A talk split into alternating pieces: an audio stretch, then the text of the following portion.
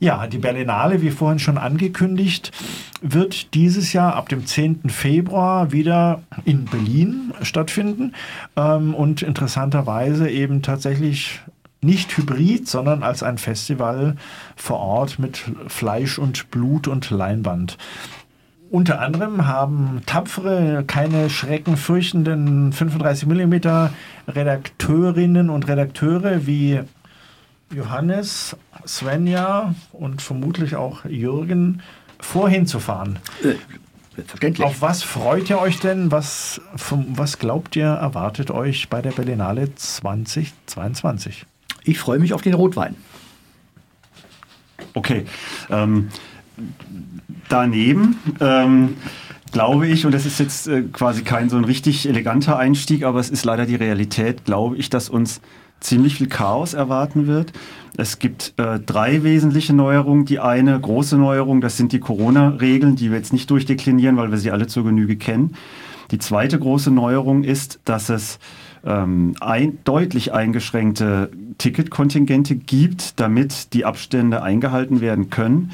Und die dritte, und das ist vermutlich die entscheidende, ist, dass es erstmalig in der jüngeren oder überhaupt Geschichte der Berlinale ein Ticketing, Online-Ticketing-System gibt, bei dem sich jeder, egal wie, ob Presse oder Nicht-Presse akkreditiert, morgens um 7.30 Uhr im Online-Portal Tickets für entweder denselben Tag oder den nächsten Tag buchen muss.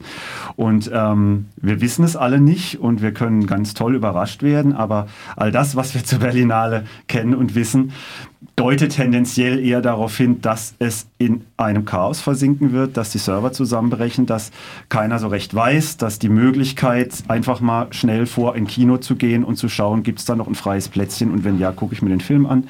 Diese Möglichkeit wird es nicht geben. Da kann jetzt keiner was dafür, aber langer Rede, kurzer Sinn, es wird ein in organisatorischer Hinsicht sehr, sehr merkwürdiger Jahrgang und ein mit durchzechten oder mit harten kurzen Nächten, weil wie soll man um Mitternacht noch im Kino sitzen, wenn man am nächsten Morgen um 7.30 Uhr Filme buchen muss? Das ist eh nicht das Problem, dass man um Mitternacht noch im Kino sitzt, denn die Zahl der Vorstellungen ist ebenfalls eingeschränkt, damit zwischen den Vorstellungen möglichst viel Pause sein kann. Ähm, das bedeutet, dass man ganz gegen die Gewohnheit der richtigen Hardcore-Berlinale-Gänger diesmal auf keinen Fall sechs oder sieben Filme am Tag schauen kann. Denn die Zeitschienen sind einfach so weit auseinandergezogen, dass es sehr schwierig wird, da Dinge zu kombinieren. Und auch die Herausforderung, äh, sich jeden Tag äh, rechtzeitig testen zu lassen und seine Karten nicht verfallen zu lassen, äh, da bin ich echt mal gespannt, inwieweit das klappt. Und es ist natürlich auch so, dass die Berlinale immer auch ein Meet and Greet ist. Also man fährt dahin und kennt Leute, die man eigentlich nur dort trifft, die man jedes Jahr auf der Berlinale trifft. Ich habe einen Bekannten, den ich mal vor acht Jahren dort kennengelernt habe, einen Spanier, der auch, so wie wir, ähm, ein bisschen Filmjournalismus und Filmkritiken macht in Spanien. Den sehe ich da einmal im Jahr, aber halt jedes Jahr auf der Berlinale weiß ich nicht, ob der kommt und äh, ganz viele Leute werden nicht kommen, wahrscheinlich auch ausländische Gäste werden nicht kommen, weil die Einreiseregeln schwierig sind, weil man natürlich immer nicht weiß, komme ich dann wieder raus und ändert sich dann plötzlich was und was tun, wenn der Test dann doch mal positiv ist. Ich glaube, es wird ganz komisch. Dadurch wird es auf eine andere Art irgendwie auch wieder interessant. Hm, ich, vielleicht wir fahren da mit gemischten Gefühlen hin, ähm, sind gespannt. Ähm, aber allem zum Trotz wollen und werden wir ja auch ein paar Filme schauen, denn Berlinale heißt ja auch im Pandemiejahr ein bisschen Filme gucken. Und jetzt sind wir, glaube ich, Svenja, Jürgen und ich unterschiedlich aufgestellt. Jeder geht da anders ran. Von der Svenja weiß ich, dass sie dieses Jahr eine ganz besondere Ehre hat, denn sie ist nämlich Jurymitglied. Äh, ja, äh, ich bin tatsächlich äh, Mitglied der Caligari-Jury, der Caligari-Filmpreis wird vom Bundesverband äh, Kommunaler Filmarbeit und äh, der Filmzeitschrift EPD Film vergeben. Filmdienst. Äh, Filmdienst, Entschuldigung, Schmach und Schande. Der Filmdienst ist es, den es nicht mehr auf Papier gibt, nur noch online. Ähm, und äh, dieser Preis ist äh, für einen Film des Forums. Das Internationale Forum des jungen Films ist ja eine der jüngeren ähm, Berlinale Sektionen, wurde in den 70er Jahren gegründet, äh, so ein bisschen als Gegenprogramm gegen den Glamour der Hauptsektionen. Ähm, und äh, ja, ich bin sehr gespannt, was dieses Jahr geboten wird. Ich freue mich unter anderem auf einen neuen Film ähm, von James Banning, der immer wieder faszinierende Bilder zeigt. Das muss man, sorry, das muss man etwas konkretisieren. Faszinierende Bilder, stimmt aber ist zu allgemein. Was macht denn James Benning aus? Der macht sehr viel mit Form. Äh, James Benning äh, ist dafür bekannt, dass seine Filme ähm, im Grunde aus einzelnen Einstellungen bestehen, die im Prinzip gemäldeartig sind. Das können 15 quer durchs Bild fahrende Züge sein, die jeweils fünf Minuten Zeit haben, um von links nach rechts zu fahren.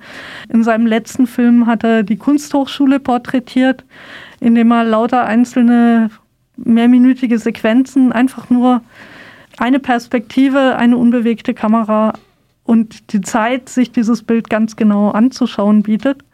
Und äh, was jetzt in Berlin läuft, weiß ich ehrlich gesagt noch nicht. Ähm, mir reicht zu wissen, dass es von James Benning ist, um neugierig zu sein. Das ist, ähm, aber, das ist aber wichtig, dass die Filme laufen, weil man muss während der Berlinale, besonders in der zweiten Woche, gut, das haben wir jetzt diesmal nicht so, aber dringend Schlaf nachholen. Äh, insofern, ich empfehle die Filme von James Benning. Ja, also ich glaube, wir ja. haben da durchaus unterschiedliche mhm. Absichten, wenn wir in solche Filme gehen. Aber genau. es kommen ja auch noch andere Sachen. Ich freue mich auch auf den neuen Film von äh, Philipp Schäffner und Merle Kröger. Auch von dem weiß ich nicht viel, aber äh, ich weiß, äh, dass die Filme der beiden ähm, immer recht spannende Perspektiven bieten und immer so ein bisschen ähm, über das Gewohnte hinausgehen und äh, Geschehnisse von einer anderen Perspektive aus zeigen. Äh, zum Beispiel in dem Film, äh, in dem sie Todesschüsse an der deutsch-polnischen Grenze, die vermeintlich äh, versehentlich gefallen sind, weil Menschen auf Wildschweinjagd äh, waren, genauso unter die Lupe nimmt wie das äh, Kreuzfahrtvideo äh, eines Briten, der Zeuge war, wie ein Flüchtlingsboot in der Nähe des Kreuzfahrtschiffes auftaucht. Und die beiden schaffen es immer, sehr viele Hintergründe in ihre Filme zu packen und auch das ist eine Geschichte, auf die ich mich sehr freue. Okay, also um das nochmal ein bisschen auch greifbar zu machen, Caligari-Jury heißt in diesem Jahr, es sind 27 Langfilme, die du, ja, man kann es in diesem Fall, glaube ich, so sagen, sichten musst. Äh, weil du dir mit genau sichten darfst, aber du wirst dir anders als in anderen Jahrgängen nicht erlauben können zu sagen, heute mache ich früher Schluss, sondern die werden, man, man muss natürlich als Jurymitglied wissen, was da gelaufen ist. Ihr seid dann zu dritt mit einem Vertreter des Bundesverbandes und einer Vertreterin vom Filmdienst und dann wird am Ende oder diskutiert und der Preis vergeben unter diesen 27 Wettbewerberinnen und Wettbewerbern. Genau. Okay, dann sind wir gespannt. Im nächsten Monat wirst du uns da etwas darüber berichten können. A, über die Juryarbeit und B, natürlich auch über den Gewinnerfilm. Worauf freust du dich dann am meisten, Johannes? Du hast dich ja wirklich sehr gut informiert über das Wettbewerbsprogramm, nehme ich an. Ja, das ist so meine Struktur seit vielen Jahren, dass ich mir auf jeden Fall den ganzen Wettbewerb angucke und damit eigentlich schon drei von, bei mir sind es nur fünf Filme am Tag, drei von fünf Filmen schon mal gesetzt habe. Und das ist in diesem Jahr ein, wie immer, und das ist auch gar nicht so schlecht, ein Wettbewerb alter Bekannter, alter Bekannter auf der Berlinale. Nicolette Krebitz hat ihren neuen Film, der heißt Das schnelle Alphabet der Liebe. Claire Denis, die französische Filmemacherin, hat einen neuen Film im Programm Avec Amour et Acharnement. Es gibt einen neuen Film von Ursula Mayer, eine Schweizer Filmemacherin, die vor einigen Jahren den Silbernen Bären gewonnen hat für Sister. Auch ein sehr, sehr sozialkritischer und auch nach innen in die Schweiz, in diesen Wohlstand hinein kritischen Film.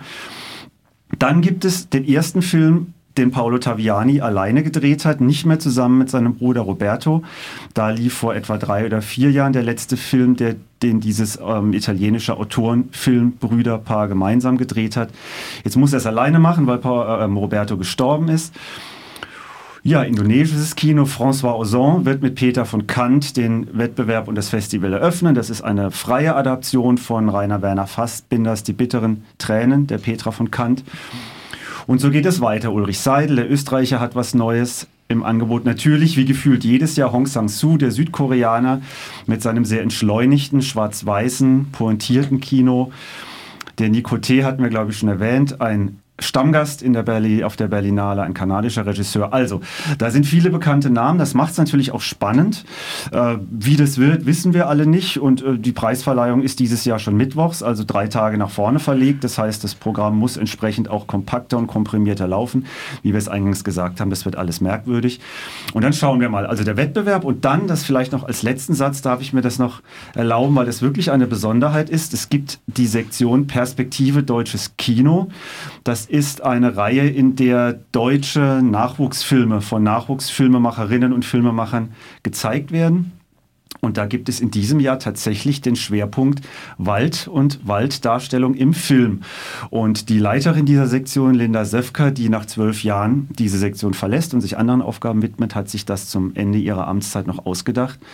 Und da kommen zwei meiner großen Interessensgebiete zusammen. Und ich freue mich da sehr drauf und hoffe, neben dem Wettbewerb auch noch den einen oder anderen oder im Idealfall alle Filme der Generation, Quatsch, der Perspektive deutsches Kino zu sehen. Wollen uns aber nicht versäumen, den lieben Jürgen noch zu Wort kommen zu lassen, der immer eine sehr, sage ich mal, eigene Art hat, an die Berlinale heranzugehen.